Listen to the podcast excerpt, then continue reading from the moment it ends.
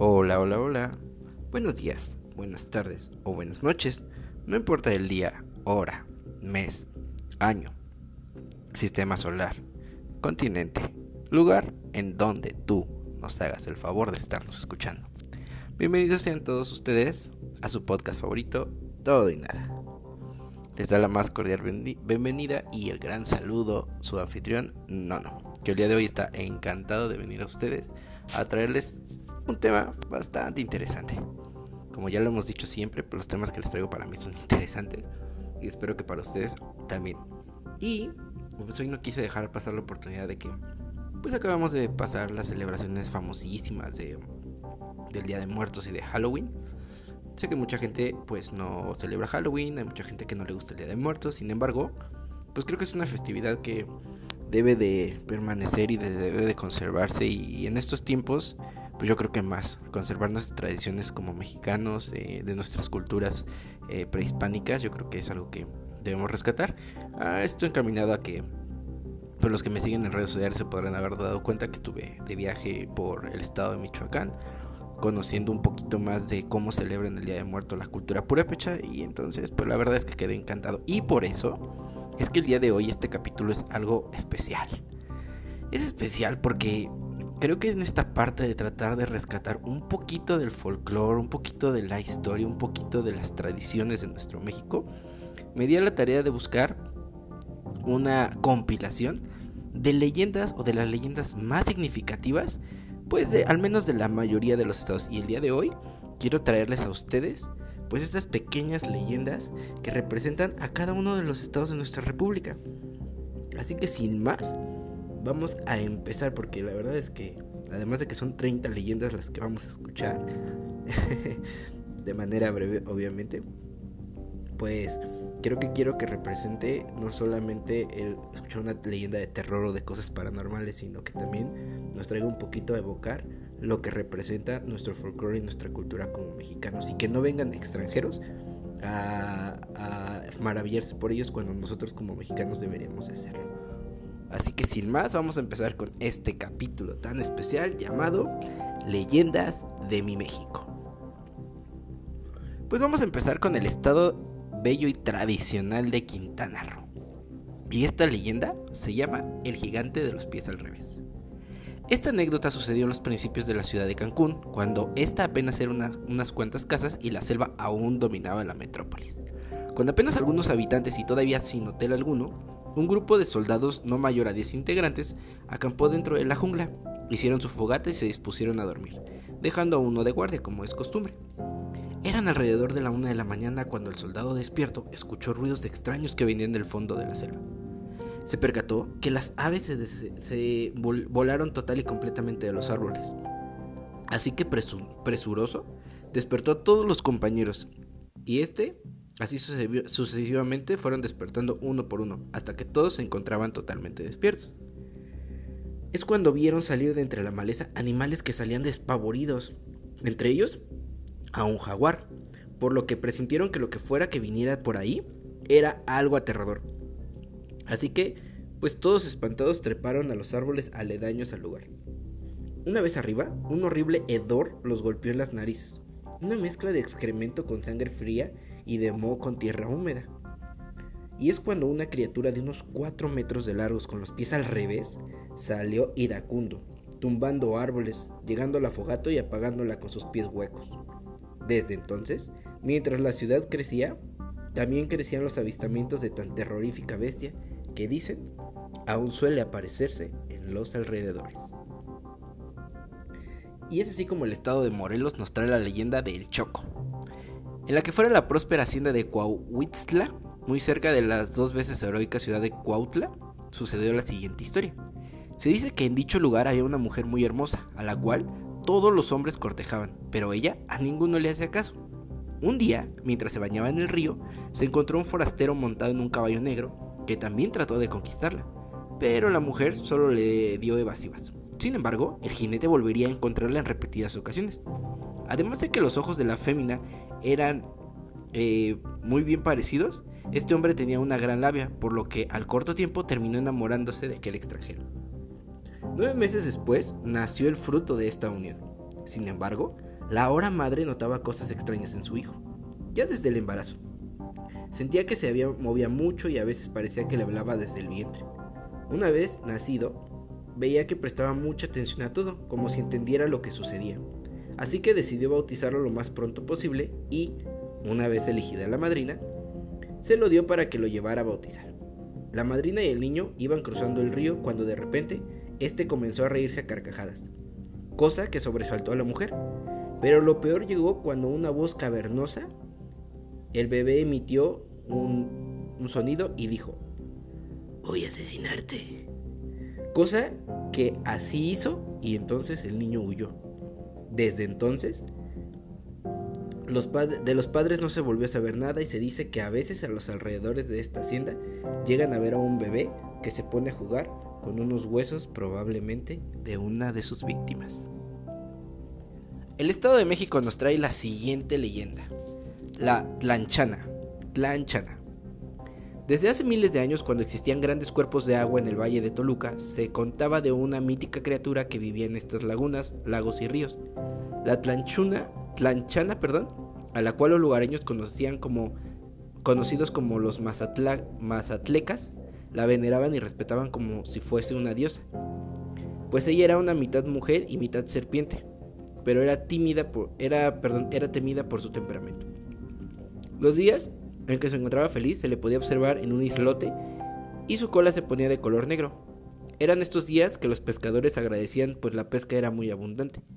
Había ocasiones en que los en que a la híbrido mujer serpiente la llamaba la atención a algún hombre y entonces transformaba su cola en piernas para andar en tierra y así seducir a su objetivo. Cosa que le resultaba muy fácil pues era muy bella. Pero si por algún motivo le daban la negativa, cambiaba su forma de serpiente y con la cola los enrollaba y los ahogaba en lo profundo de cualquiera de los lagos. Hoy, la mayoría de los lagos han dejado de existir, pero aún así, cuentan algunos que en algunas noches de luna llena todavía se escucha el canto de la tlanchana, esperando seducir a uno que otro incauto en la ciudad. Campeche nos trae la famosa leyenda de la bruja del morro. Se dice que hace muchos años en Ceiba Playa, una pequeña población ubicada al sur de la capital del estado de Campeche, la gente comenzó a desaparecer. Pero esa no era lo más extraño, ya que muchos tomaban la decisión de emigrar. Lo raro del asunto es que familias enteras eran las que desaparecían. Los más observadores del pueblo en ese entonces notaron una secuencia en las desapariciones y se dieron cuenta que algo andaba mal, por lo que solicitaron la ayuda de un poderoso hechicero que manejaba la magia blanca. Este último descubrió que una criatura maligna disfrazada de ser humano engullía familias enteras, por lo que decidió ponerle una trampa haciéndose pasar por un miembro de una de las familias. Gracias a sus pociones y hechizos lograron capturar a la vieja Ishuwa, a la cual encadenaron a una gran gruta donde el mar golpeaba con sus olas, logrando con esto que el ente maligno se ahogara. No sin antes lanzar una maldición, la cual decía que ella regresaría en 300 años para vengarse, Dicen que los 300 años están por cumplirse. ¿Será entonces que la bruja del morro regresará?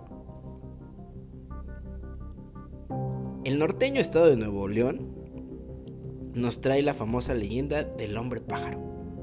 Allá en el noreste de México ya da una manifestación desde hace casi 150 años.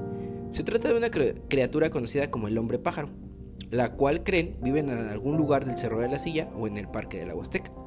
Dicha bestia ha sido vista en los alrededores de la ciudad de Monterrey y en algunos municipios un poco más alejados como Arranberry o en la frontera con los Estados Unidos. A través de los años la gente ha visto al hombre pájaro, pero solamente por las noches, merodeando y acechando. No se sabe de dónde salió o qué es lo que quiere. Mucha gente cree que es una especie de eh, que es una especie de épocas prehistóricas que no se extinguió. Otros que es un alienígena. Algunos más que es un demonio que viene directito del infierno. La verdad, Nadie lo sabe.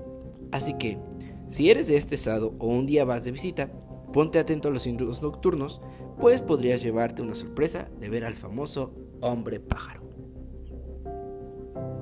Sinaloa nos trae la famosa leyenda del hombre sin cabeza. En la ciudad de Culiacán, sobre las vías del ferrocarril y a la altura del Palacio Municipal, cuentan que se aparece un horrible espectro que aterroriza a todo aquel que se lo encuentra. Es el alma en pena de un hombre sin cabeza, el protagonista de esta leyenda era un empleado que estaba encargado de hacer los cambios de las vías. Una noche, a este hombre lo invitaron a una fiesta, y como en aquel entonces las fiestas duraban hasta el día siguiente, el hombre comió, bebió y bailó, y siguió bebiendo y bailando, y así hasta que recordó que ya casi era hora de hacer el cambio de vías, así que, presuroso, salió a hacerlo. Lo hizo, y un poco cansado de tanto bailar y ya con los efectos de tanto alcohol, se acostó a un lado de las vías y recargó su cabeza sobre una de estas. Recordó que tenía que hacer otro cambio de vías en las madrugadas y decidió esperar y descansar mientras llegaba la hora. Así que se quedó dormido. Obviamente jamás despertó, ya que entró en un sueño tan profundo que nunca escuchó cuando la locomotora se acercó y la máquina le cercenó la cabeza. Desde entonces, el ánima suele rondar por las vías tratando de evitar que a otro le suceda la desgracia como la que les pasó de él. Porque ya sabes, dicen que si no estás atento, puedes perder la cabeza. La bellísima ciudad de Tlaxcala nos trae la famosa leyenda de la Tlahuelpuchi. En este pequeño estado se encuentran accidentes geográficos de casi toda índole. Lo atraviesa la Sierra Madre Oriental, destacando los eternos enamorados, el Popocatépetl y el Iztaccíhuatl, y del lado sur-oriente, el volcán de la Malinche. Entre todos estos pequeños y grandes cerros se ocultan lejos del ojo humano unas mujeres que existen desde tiempos prehistóricos, o antes, Mujeres que tienen sed de sangre y que solo los puede saciar con el líquido vital de niños recién nacidos y sin bautizar. Por eso, en la pequeña población del estado, aún suele hablarse sobre estas mujeres vampiro, que cada que nace un niño se comienzan a ver y a oír cosas extrañas en los alrededores del hogar donde se encuentra el recién nacido. Si no se quiere que el infante sea víctima de una tlahuelpuchi, se debe de acudir con brujas para que les brinden protección, ya sea con amuletos o hechizos porque no creo que te gustaría que tu niño sea la próxima cena de esta mujer vampiro. Los maltos en San Luis Potosí. Se cuenta que en la época colonial en la ciudad de San Luis Potosí vivía una bruja muy poderosa que vivía en lo que hoy es el, edificio Arcos y Piña en el centro de la ciudad. Y que tan imponente edificación pertenecía a una poderosísima familia que le prestaba el inmueble a la Santa Inquisición para que la usara como sede. Esta mujer era conocida como la Maltos y también formaba parte de la Inquisición. Al ser una mujer muy influyente, podía romper el toque de queda y se, paseaba en las carrozas jalada por dos corceles negros. Se dice en busca de víctimas para sus negros hechizos. Incluso a los que condenaba a morir en la Santa Inquisición los usaba para dichos propósitos. Pero llegó una ocasión en que mató a dos personas que resultaron ser miembros de una poderosísima e influyente familia, por lo que los guardias fueron en su búsqueda y fue condenada a morir en público en la Plaza Fundadores. La Maltos, sin resistencia alguna, pidió un último deseo, que le dejaran hacer el dibujo de una carroza para, según ella, recordar esos paseos nocturnos que solía hacer. Así se le concedió y la hechicera hizo un dibujo muy real con sus dos caballos y todo. Fue tan real que en ese momento la carroza cobró vida y la Maltos aprovechó la sorpresa de la gente para subir al vehículo y escapar, mientras una carcajada de ultratumba resonó por todo San Luis. La mestiza sin cabeza de la ciudad de Yucatán, del estado de Yucatán, perdón, nos cuenta que los ancianos, eh, los ancianos nos cuentan que en Aquil, una población muy cercana a Oxcotzcap, había una mujer, una mujer bastante ejemplar, pues se la pasaba todo el tiempo en su casa, haciendo quehaceres, limpiando el hogar, preparando la comida para su esposo, etc. Pero esta joven mujer tenía un lado oscuro, y es que era una experta bruja en las artes obscuras del antiguo Mayab. A ella le gustaba tomar formas de criaturas espantosas y salir por las noches, preferentemente los martes o los jueves, asustar la población. Para que su esposo no se diera cuenta, cuando dormía, le untaba en la nuca una crema preparada para que cayera en un sueño tan profundo que no pudiera despertar. Pero había un cazador de brujas que con el tiempo contactó al esposo de esta sin que se diera cuenta y le contó sobre el secreto de esta mujer. Una vez que le mostró que era una hechicera, le dio una pócima que le echó a la cabeza para que cuando regresara por ella no se le pudiera volver a colocar. Así lo hizo, y la mestiza al ver que no podía poner su cabeza, optó por huir. Se dice que hoy en día en diversos pueblos de Yucatán se sigue apareciendo la mestiza tratando de colocarse su cabeza. Y en el hermoso estado de Michoacán tenemos la leyenda del ahorcado de Zamora.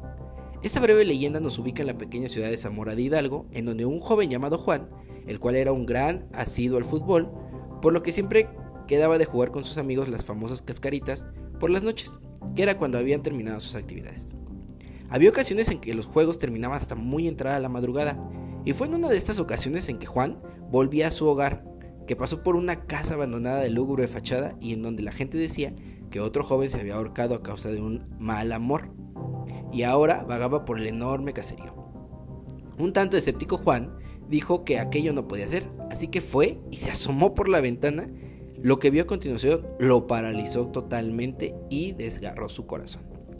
Del otro lado de la ventana vio a un joven pálido, sin piernas, sosteniendo una vela y con las cuencas de los ojos vacías. Juan corrió a su casa y le contó lo que vio a su abuela. Ella le sugirió volver a la casa abandonada y tirar un vaso de agua para así curarse de espanto. Vaya, siempre las abuelas con esos remedios. Durango nos trae la famosa leyenda de la mujer, perdón, de la monja de la catedral. Durante la intervención francesa en el país, aconteció un hecho que daría pie a la siguiente leyenda que aquí te vamos a narrar. Beatriz, una joven hermosa de piel blanca, rubia de ojos azules, tomó la decisión de enclaustrarse, por lo que su padre, de familia acomodada, dio un gran dote al claustro donde se quedaba su hija y aparte donó toda su fortuna. Todo iba viento en popa, Beatriz ya era una monja, sin embargo llegó el fantasma de la guerra y con él las iglesias perdieron propiedades debido a la reforma de Juárez y posteriormente los ejércitos franceses se hacían presentes en la ciudad de Durango.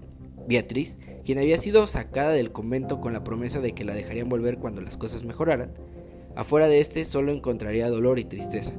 Pero en un giro que dio el destino conoció a Fernando, uno de los soldados franceses, con quien llegó a tener varios amoríos. Sin embargo, el soldado tuvo que, partir de improviso, pero le prometió a su amada que volvería. Sin embargo, el tiempo pasó y Fernando nunca volvió. La monja, o bueno, ex monja, lo esperaba todos los días en la torre izquierda de la Catedral de Durango, hasta que un día no resistió más su ausencia y saltó. Desde entonces, se cuenta que las noches se ve una monja vestida de blanco, orando en la torre antes mencionada, esperando al famoso Fernando. El vaquero fantasma de Tabasco. Esta leyenda casi olvidada de este estado es la de un vaquero fantasma. Se cuenta que era un ladrón de ganado que con sus robos provocó que un viejo hacendado se fuera a la ruina. En venganza, uno de los hijos del dueño de la hacienda lo alcanzó a matar, por lo que el alma del cuatrero quedó vagando por las tierras tabasqueñas. A pesar de que casi no se cuenta sobre él, se cuenta, o lo poco que se cuenta, es que los pocos que lo han visto se les aparecen los rumbos de la región de los ríos, otras veces por Chontalpa o por la sierra, y en otras ocasiones por el centro del estado. Si se le llega a encontrar de frente, lo que debes de hacer es decir exclamaciones tales como: Dios mío, Ave María Purísima, oh Jesucristo Salvador. Por ejemplo, el alma en pena desaparecerá como si nada hubiera pasado, pero si por el contrario se dicen cosas inapropiadas, entonces esto provocará que se, le que se tenga un accidente que lo lleve a la muerte. Y una vez fallecido, el famoso vaquero fantasma se llevará arrastrando el alma de aquel que no supo respetar su presencia. ¿Tú estarías a salvo o crees que se llevarían tu alma? La Matlacigua de Oaxaca es una historia que nos cuenta que se aparece una hermosa mestiza de finas facciones, cabello largo y sedoso, y negro como la noche, con los hombros descubiertos, una mirada tan bella, rebozo negro y un vestido semitransparente, que uno no podría ni imaginarse que en realidad es un espectro que anda en busca de pobres inocentes enamorados o borrachos que deambulan por las calles de la verde antaqueña. los más afortunados que se han encontrado con tan preciosa mujer cuentan que quedan cautivados por su belleza, y entran en una especie de trance, donde mientras ellos les coquetean, los hombres deseosos de tomarla, la van siguiendo en fugaces caminatas. Que en realidad son largas caminatas que duran horas, pues siempre terminan en las orillas de las barrancas o a kilómetros de donde estaban. Obviamente cuando apoyas en los pies. Mientras que los más desafortunados, pues no viven para contarlo. Jalisco. Jalisco nos trae esta leyenda, el famoso vampiro del Panteón de Belén. Eran finales del siglo XVIII en Belén, un pueblito que hoy quedó atrapado dentro de la mancha urbana de Guadalajara. En aquel entonces, un visitante proveniente de Europa llegó al pequeño poblado a vivir. Conocido como el Conde de Baldón, este personaje llamó inmediatamente la atención por sus excentricidades, pues solo salía en la noche y siempre vestía de negro. Poco tiempo después en Belén comenzaron a aparecer animales muertos en la comunidad, drenados totalmente de sangre, pero la gente creía que se trataba de una plaga. No fue sino hasta tiempo después que ya no era solamente animales muertos, sino también personas, hombres, mujeres y niños por igual. Fue una gitana quien reconoció las señales y advirtió a la población. Incluso les dijo cómo enfrentarlo, así que los pobladores se organizaron y después de muchas rondas dieron con el vampiro, el cual le clavaron una estaca en el corazón y lo llevaron al panteón de Belén, donde le dieron sepultura, cubriéndolo con pesadas lápidas por si algún día despertaba no pudiera salir. Pero tiempo después un árbol creció, probablemente era parte de la estaca que le fue clavada, y rompió la lápida, pero este sigue cubriendo la tumba del vampiro. También se dice que el día que el árbol se seque, el chupasangre saldrá del sepulcro y tomará venganza contra todos los descendientes de quienes lo enterraron. En Colima, el al alcuiz nos cuenta que entre los árboles, los bosques y las montañas hay una enorme bestia que causa el más indescriptible temor a quien se lo llega a encontrar. Una criatura conocida como el alcuiz, la cual, al caer la noche, bajaba a los pueblos a merodear y cuando se encontraba la gente que se atrevía a salir a esas horas, se las llevaba a su guarida en el monte. También cuentan que el simple hecho de pasar por ciertas calles provocaba que a la gente que vivía en las casas de estas enfermara con calentura y vómito.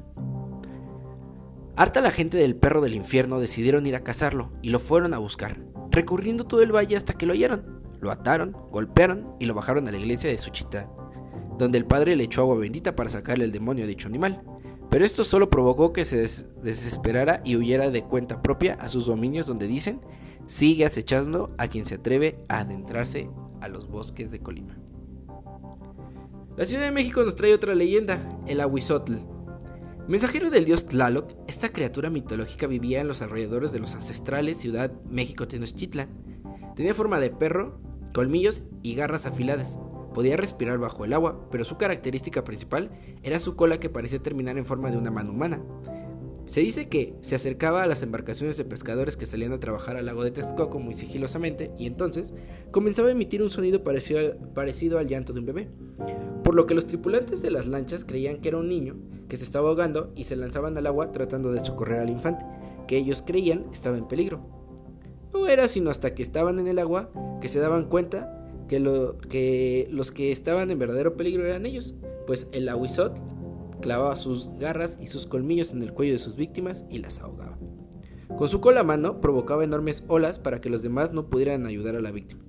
Afortunadamente, al secarse el lago, la bestia dejó de existir. O tal vez no. Guanajuato nos trae la leyenda de la niña en la mina. Era el año de 1908 y en la ciudad de Guanajuato hubo un hecho que estremeció toda la comunidad. En una oscura mina fallado en lo más profundo el cuerpo sin vida de una niña no mayor de 10 años. Nadie sabe quién era, nadie tampoco la reclamó, así que todo aquello era un misterio. Se rumoraba que era la hija de un minero canadiense a la cual ocultaban por padecer de algunos trastornos psicológicos que la hacían violenta y fantaseaba con seres espectrales, que llegó eh, un momento que los padecimientos eran tan grandes que se hizo insoportable y le terminó llevando a la mina, lugar que el papá conocía bien. Y una vez en lo más recóndito la mató para que ambos no sufrieran más. Desde entonces, los mineros de cualquier mina llegan a ver a una pequeña llena de pólvora y con la mirada perdida. Es así que la han bautizado como la niña de la mina. Nayarit nos trae la leyenda de la ciguanaba. El primer avistamiento de este espectro se dio hace apenas un par de décadas en el estado de Nayarit. Dos amigos iban en una camioneta de regreso a sus respectivas casas después de un largo día de trabajo. La noche ya había caído y en aquel entonces la carretera no estaba muy iluminada todavía. Se detuvieron pues uno de ellos tenía necesidades de hacer pues, el baño, así que pararon y se adentraron un poco en el bosque. Mientras hacían esto, vio que en la orilla de una barranca cercana estaba una mujer que le daba la espalda, así que lejos de sentir miedo se preocupó pues creía que podría resbalar y caer al fondo del barranco. Así que se acercó para advertirle y fue cuando ya estaba a escasos centímetros que la mujer volteó y fue entonces que el hombre aquel sintió el verdadero terror, pues la mujer tenía una cara de caballo en lugar de la de una mujer normal. Despavorido el hombre corrió. Corrió totalmente hasta donde se encontraba su amigo y le pidió que se largaran de una vez en ese camino. Acordaron nunca volver a parar en la carretera de noche. En lengua quiché, Siguanaba o Siguanguanpa quiere decir hermana espectral del abismo. ¿Coincidencia? Baja California nos trae la leyenda de la bailarina sin cabeza. Se cuenta que en Tijuana, en los años 20 y durante la prohibición del alcohol en los Estados Unidos, dicha ciudad vio un auge de turistas, principalmente de norteamericanos, pues ahí no había prohibición. La leyenda se centra en una bailarina conocida como la faraona, quien se enamoró de una especie de dandy y con quien a través de trampas y pequeños hurtos en los recién estrenados casinos de agua caliente, se hicieron una pequeña gran fortuna, la cual escondieron juntos. Pero los celos son canijos, y en esa ocasión la danzante vio a su marido del brazo de otro, por lo que decidió cambiar el escondite del tesoro y lo, lo cambió de ubicación. Su amante, al saber de dicho movimiento, quiso sacarle la verdad de manera violenta y al no lograr sacarle palabra alguna, decidió matarla cortándole la cabeza. Hoy día, en la zona de Aguacaliente se cuenta que por las noches se aparece la bailarina sin cabeza para ahuyentar a todo aquel que se atreve a buscar aquel tesoro mal habido. Chihuahua, perdón, Coahuila nos trae la taconera. La siguiente leyenda aconteció en la ciudad de Saltillo, Coahuila. Cuentan que una joven y hermosa mujer vivía con su anciana madre, la cual se encontraba enferma, y que la hija la cuidaba y le daba sus medicamentos en el día. Pero llegando la noche se arreglaba, se ponía sus tacones y se iba de fiesta. Otros dicen que iba a ver a sus amantes. Así cada noche dejaba a su mamá tapada con una cobija y se adentraba en la oscuridad de la noche. Se escuchaba el taconeo que hacía principalmente por las calles de Bravo y Juárez. La gente ya la bautizaba como la taconera. Una mañana, cuando la chica regresó a su casa, encontró a su madre y ésta ya había fallecido. Y se lamentó porque se preguntaba si ella hubiera podido haber hecho algo la noche anterior. Desfallecida de dolor y triste, creyó encontrar perdón en la muerte y se le aventó un conche en movimiento, por lo cual murió instantáneamente. Pero no acabó ahí. Tiempo después, el taconeo se volvió a ir por las noches, y la gente que ya conocía el recorrer de la joven mujer se asomaba de sus casas esperando ver a quien producía tan singular sonido, pero no había nadie. Dicen que si te, se te parece, escucharás un taconeo y de la nada saldrá una mujer deformada del rostro, tratando de espantarte para que saltes en la calle en el momento justo que pase un auto para que te atropelle y mueras de la misma forma en la que ella murió. Querétaro, mi estado tan bonito, nos trae la famosa leyenda del segoviano o de Don Bartolo. Ocurrió el año de 1651 cuando Don Bartolo Sadaneta y Lagaspi llegó a la ciudad de Santiago de Querétaro junto con su hermana un comerciante que al poco tiempo de haberse instalado comenzó inexplicablemente a tener mucho dinero.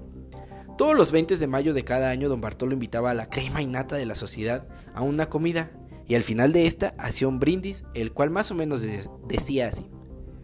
Brindo por mi hermana, por mí y por el 20 de mayo de 1701. Fecha que por parecer muy lejana carecía de importancia, pero conforme iban pasando los años, la duda de lo que pasaría en esta fecha se iba incrementando.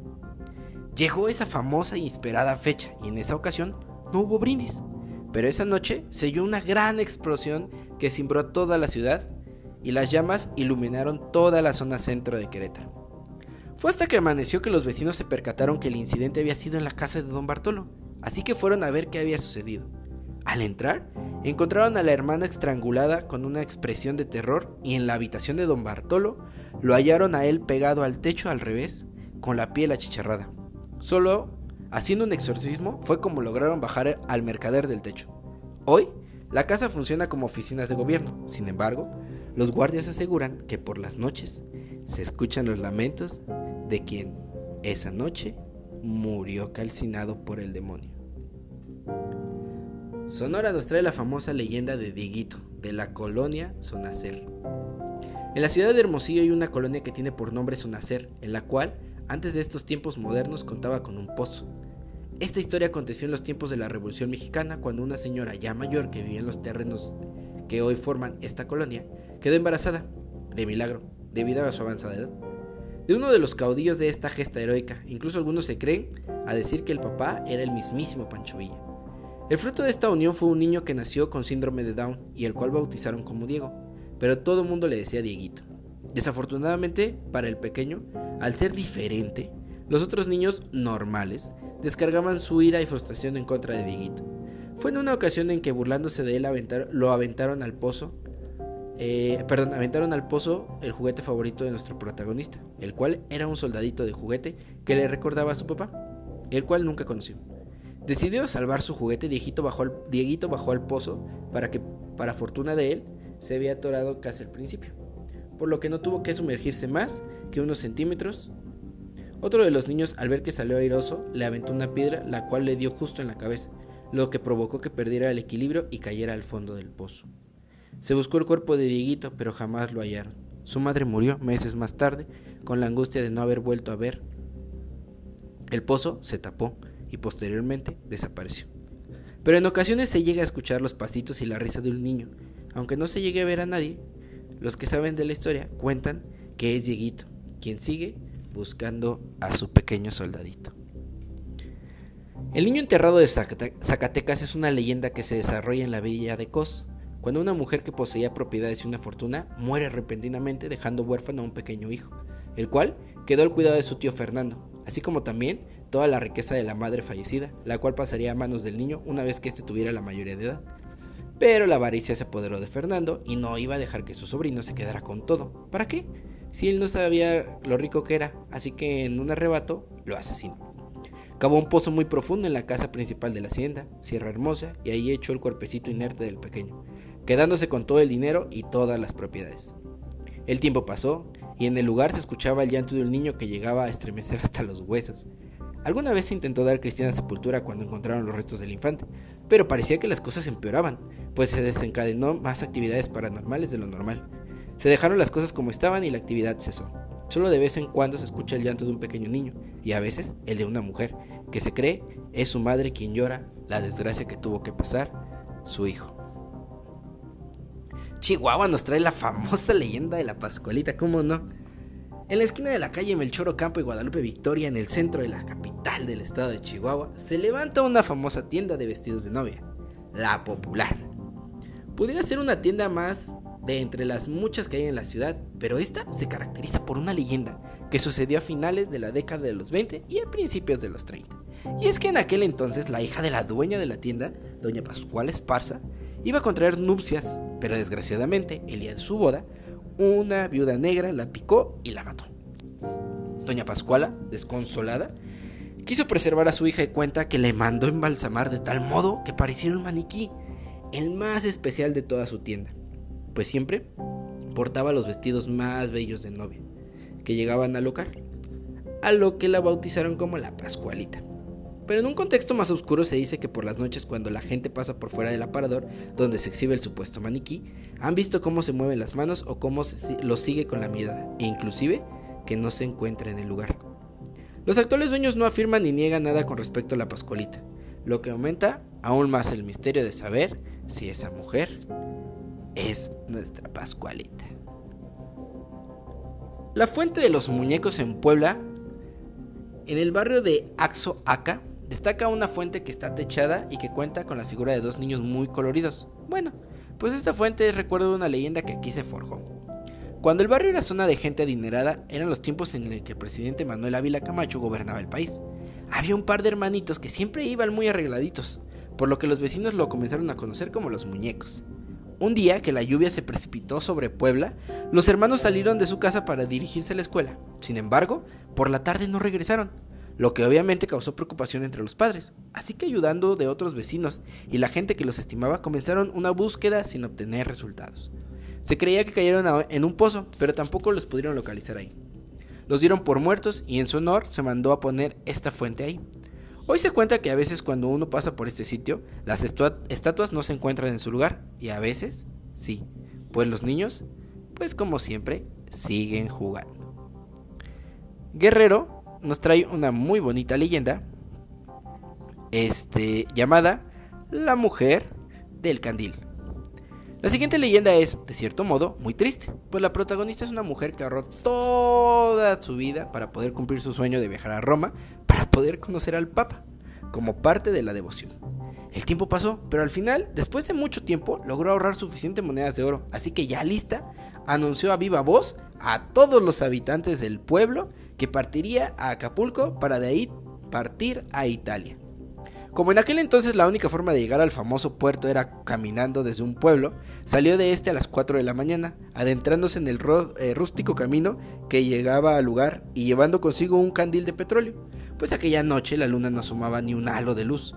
Lamentablemente, al cometer la imprudencia de haber anunciado su viaje, unos ladrones la interceptaron en el camino, privándola también de su vida. Ahora se dice que por las costas en la noche, sin luna, se llega a ver a una, eh, una luz que dicen pertenece a esta mujer que se les aparece a aquellos que busquen hacerle daño a otros. Ten cuidado, no hagas nada de daño, porque si no se te puede aparecer a ti. El Estado de México nos trae el autobús fantasma, pues era aproximadamente la década de los 70 y la última corrida de Ixtapa de la Sal a Toluca salía como lo hacía todas las noches. En aquel entonces tenía que bordear en enormes barrancos que hoy día se puede liberar por una moderna autopista. Se, dice que en una cintuosa carretera el autobús comenzó a cobrar mayor velocidad, por lo que los pasajeros le gritaron al chofer que bajara la velocidad. Pero lo que respondió este último dejó helados a todos los tripulantes. ¡Calma! ¡Nos hemos quedado sin frenos! Lo inevitable pasó y el camión, tras chocar contra la barra de contención, cayó al fondo del abismo, provocando que el tanque de gasolina estallara y con ello envolviese en llama el transporte, muriendo la gran mayoría de los pasajeros. Desde entonces, si uno circula por ese tramo de la carretera a la misma hora en que ocurrió el accidente, puede llegar a ver dicho autobús e incluso subir a él. Pero después de un rato llegará el momento en que el operador te dirá, baje ahora o siga penando con nosotros eternamente. Si bajas de la unidad sin voltear, escucharás la puerta cerrarse y el, autobús alejarse, pero si volteas, verás el camión todo achicharrado con sus eternos pasajeros lamentándose y a la postre probablemente te vuelvas uno más de ellos. La Ciudad de México también nos trae la historia de don Juan Manuel. En el año de 1623 en la capital de la Nueva España, y el ilustre ciudadano Juan Manuel era una persona de una considerable fortuna, además de ser un gran benefactor estaba casado con una hermosa mujer conocida como Doña María, y era apreciado por la comunidad. Lo tenía todo, pero él quería más. Quería estar en comunión con Dios, así que enclaustró, se enclaustró para lograr su cometido, no sin antes llamar a su sobrino para que hiciera cargo de todos los bienes. Una vez enclaustrado, pensamientos infames se dieron presentes haciéndole dudar de su pareja. ¿Qué tal si ya había sido infiel con otro hombre? Así que sin más ni más, invocó al diablo para que le ayudara a saber si sus suposiciones eran correctas. A lo que éste le contestó que para dar con el amante de su esposa tendrían que salir en la noche a las 11 de la, noche a las 11 de la casa y la primera persona que pasara por ahí, ese sería el culpable. Así lo hizo, y antes de asesinar a su víctima le preguntó, ¿sabes qué hora es? A lo que él respondía, las 11 de la noche. Entonces les clavaba una espada corta, retomando con la frase, dichoso usted, dichoso usted que sabe la hora en que murió. Pero el diablo le dijo que aquel, que aquel que momentos antes había matado no era, que lo volviera a intentar al día siguiente. Así lo hizo noche tras noche hasta que sin querer mató a su sobrino.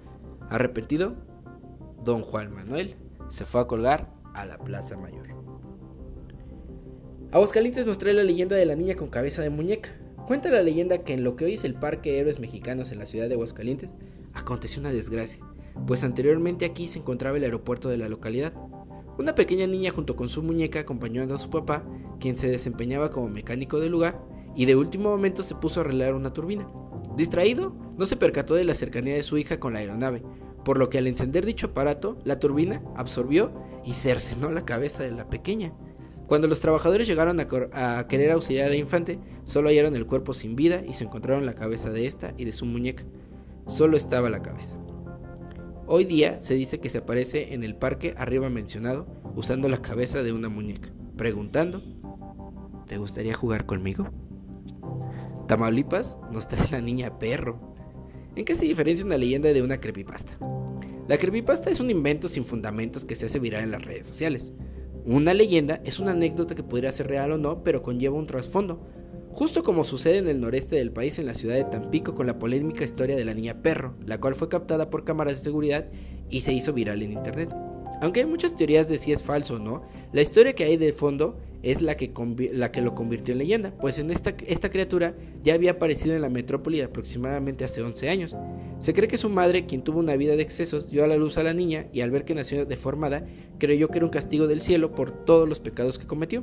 Así que para no juzgarla decidió ocultarla del mundo. Sin embargo, en 2009 se escapó y fue donde la leyenda comenzó. Hidalgo nos trae la leyenda de la Dama de Negro. Esta leyenda se cuenta en la ciudad de Pachuca, la Bella Irosa, más concretamente en la carretera que va de dicha ciudad a Real del Monte, justo donde se encuentra el monumento al ingeniero JJ Clifford, ya que en este lugar perdió la vida en un accidente automovilístico. Se dice que desde el año de 1951 se aparece una mujer vestida totalmente de negro con un velo que le cubre la cara. Hay testimonios de que esta mujer se les ha parecido al menos a dos personas y una de ellas le pidió que la llevara al panteón inglés del Real del Monte, en donde atravesó las rejas del cementerio y a la otra persona le pidió que la llevara a San Bartolo, un barrio cercano al panteón municipal de Pachuca, pero antes de pasar por donde se encontraba esa efigie de la Virgen, la dama de negro ya había desaparecido del automotor. Dicen que solo se aparece en esta carretera y en las madrugadas, para que si andas por estos rumbos, tengas cuidado, no vayas a subir a la dama de negro. Chiapas nos trae el sombrerón. Se rumora que por las calles de Tuxtla, Gutiérrez, cuando la noche cae sobre la ciudad, comienza a deambular un espectro conocido como el sombrerón. Pero que solo se le aparece a mujeres jóvenes y que dependiendo del tipo de mujer, será lo que ellas apreciarán en él, pues aparenta ser un apuesto citadino o un fuerte lanchero o, en algún otro o algún otro ejemplar masculino. Pero eso sí, siempre lleva puesto un sombrero y de ahí su mote. A las féminas se les ofrecen joyas, diamantes, aretes y demás riquezas para enamorarlas. Y a las que terminan aceptando, se las llevará a una cueva fuera de la ciudad y nunca más se les volverá a ver. Cuentan que es el alma de pena de un ladrón que se hizo de gran fortuna y que cuando lo capturaron y posteriormente lo ejecutaron, nadie pudo, nadie pudo ni pidió por su alma ni por el descanso eterno de este personaje. Y pues es así como llegamos al final de estas leyendas. Por ahí me faltaron un par de estaditos, pero pues les llevé la mayoría de, los, de las leyendas que conozco de, de estos diferentes estados. Y pues, como les dije al principio, es importante retomar y reconocer un poquito de las historias. Y ya tenía mucho tiempo con muchas ganas de traerles a ustedes un episodio con leyendas de nuestros estados. Probablemente más adelante haga específicamente, no sé, las 10 leyendas más populares de, los estados. Pues díganme por ahí por redes sociales si les gusta la idea o no. Eh, pero, sin embargo, pues ahora que estuve, les digo, en Pátzcuaro, estuve viendo tradiciones y cosas así, no quise perder la oportunidad de traer a ustedes un poquito del folclore mexicano que está envuelto en estas leyendas. Recuerda, si tienes una leyenda que nos puedas compartir, háznosla saber. Porque México está lleno de leyendas que te enchinarán la piel. ¿Quién sabe? A lo mejor en donde estás, parado, donde me estás escuchando, alguien te puede estar observando. Gracias a todos chicos, muchas gracias por escuchar un, capítulo más de su podcast favorito Todo y Nada. Les doy un gran saludo y un gran abrazo de parte de su anfitrión favorito, Nono, y nos escuchamos en la próxima.